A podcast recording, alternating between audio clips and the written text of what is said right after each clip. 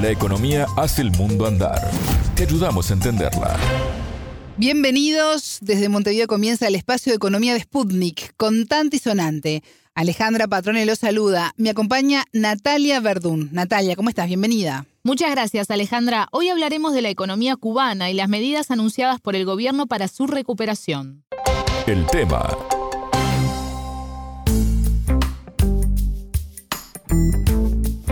Hace unos días, Natalia, el gobierno cubano comunicó 75 medidas para repuntar la economía. Exacto, el viceprimer ministro y titular de Economía, Alejandro Gil, presentó el proyecto que fue aprobado por la Asamblea Nacional y que busca aumentar el ingreso de divisas y atender el alza de precios. Pero para más detalles vamos a escuchar un informe que realizó la corresponsal de Sputnik en Cuba, Danay Galetti.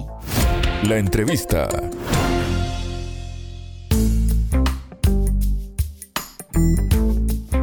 El 21 de julio último, el gobierno de Cuba anunció un nuevo paquete de medidas encaminado a la revitalización de la economía y con aspectos concernientes, por ejemplo, al incremento de los ingresos sin divisas y al impulso de producciones nacionales, industriales y agropecuarias para la sustitución de importaciones en sectores como el turismo. Ante los diputados de la Asamblea Nacional del Poder Popular, el ministro de Economía y Planificación y viceprimer ministro Alejandro Gil Fernández informó sobre 75 acciones en esa esfera que, de acuerdo con lo previsto, ayudarían a frenar los procesos inflacionarios y contribuirían al enfrentamiento del déficit fiscal. Spugni conversó sobre este tema con Antonio Romero, doctor en Ciencias Económicas y profesor titular del Centro de Investigaciones de Economía Internacional de la Universidad de La Habana, quien describió el escenario presente hoy en la mayor de las Antillas como de muy complejo, con una significativa crisis acumulada de varios años.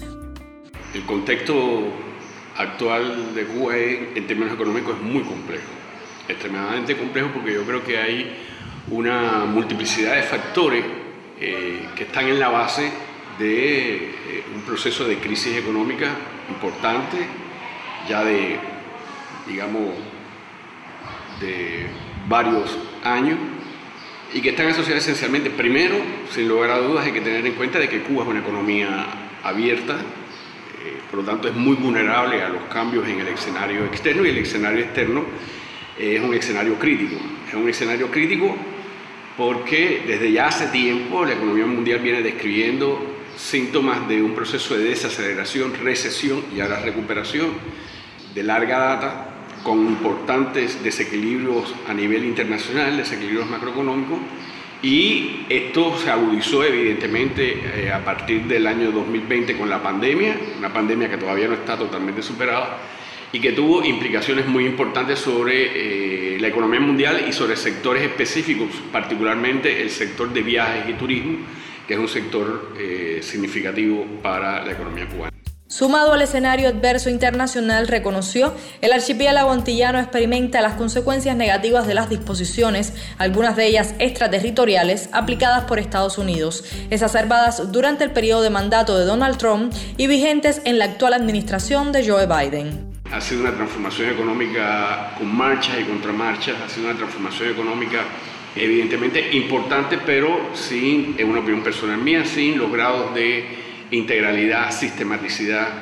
y coherencia que debe tener un proceso de transformación económica en las condiciones de Cuba. Y evidentemente ha intentado resolver un nivel de contradicciones y de problemas económicos, pero ha exacerbado en algunos casos eh, los niveles de contradicción en el funcionamiento de la economía. Y en tercer lugar están los problemas estructurales de la estructura económico-productiva del país, que hasta cierto punto ese proceso de transformaciones económicas tenía que eh, dar, digamos, respuesta a, esos problemas, pero todavía esos problemas estructurales de la economía cubana están presentes. Y hasta cierto punto se exacerbaron en el contexto de crisis económica mundial, en el contexto de agudización del bloqueo económico norteamericano y se exacerbaron a partir de la no coherencia y la no sistematicidad de muchas de las transformaciones económicas que se implementaron. Un ejemplo de cómo esto ha tenido efectos de boomerang. Una de las transformaciones que mm, más importantes que se habían señalado desde hacía tiempo era todo lo que tenía que ver con el proceso de unificación monetaria y cambiaria del país,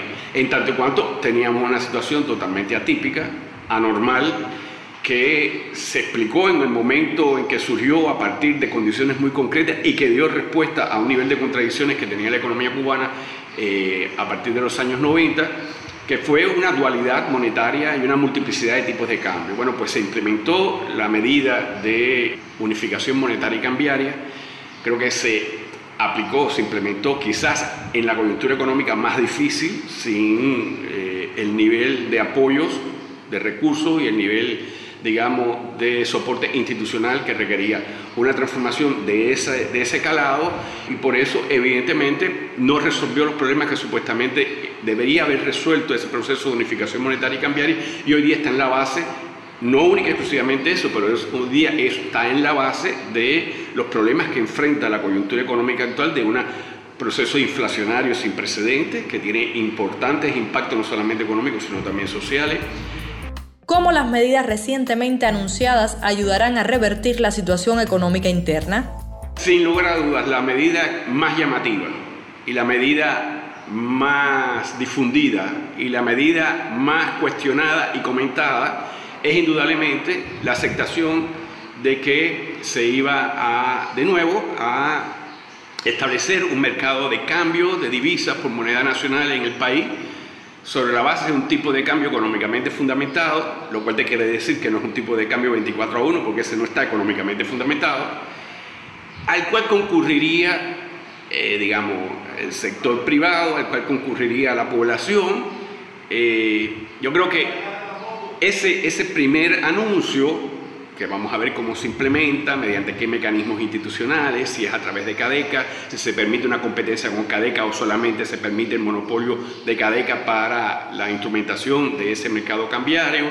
cómo interactuaría allí, por ejemplo, el turismo, sabrá que también los turistas podrían cambiar, pero eso significa entonces cómo se pagan los servicios turísticos, porque los servicios turísticos se pagaban con tarjetas de crédito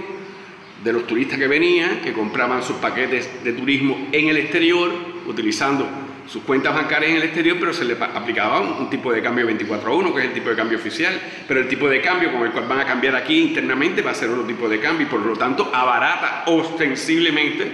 por ese tipo de cambio los costos del turismo aquí en Cuba, lo cual es bueno en términos competitivos, pero hay que ver si se puede asumir ese costo financiero en el corto plazo. Entonces, ese, yo diría que esa primera medida es importante, es importante por tres razones fundamentales. Primer lugar, porque reconoce efectivamente una realidad objetiva, que hay un mercado negro de adquisición de divisas que es reflejo del nivel de la interacción entre oferta, demanda de divisas, oferta y demanda de peso cubano que existe en la sociedad cubana y que no tiene, no tiene dónde transparentarse. ¿Por qué? Se cerró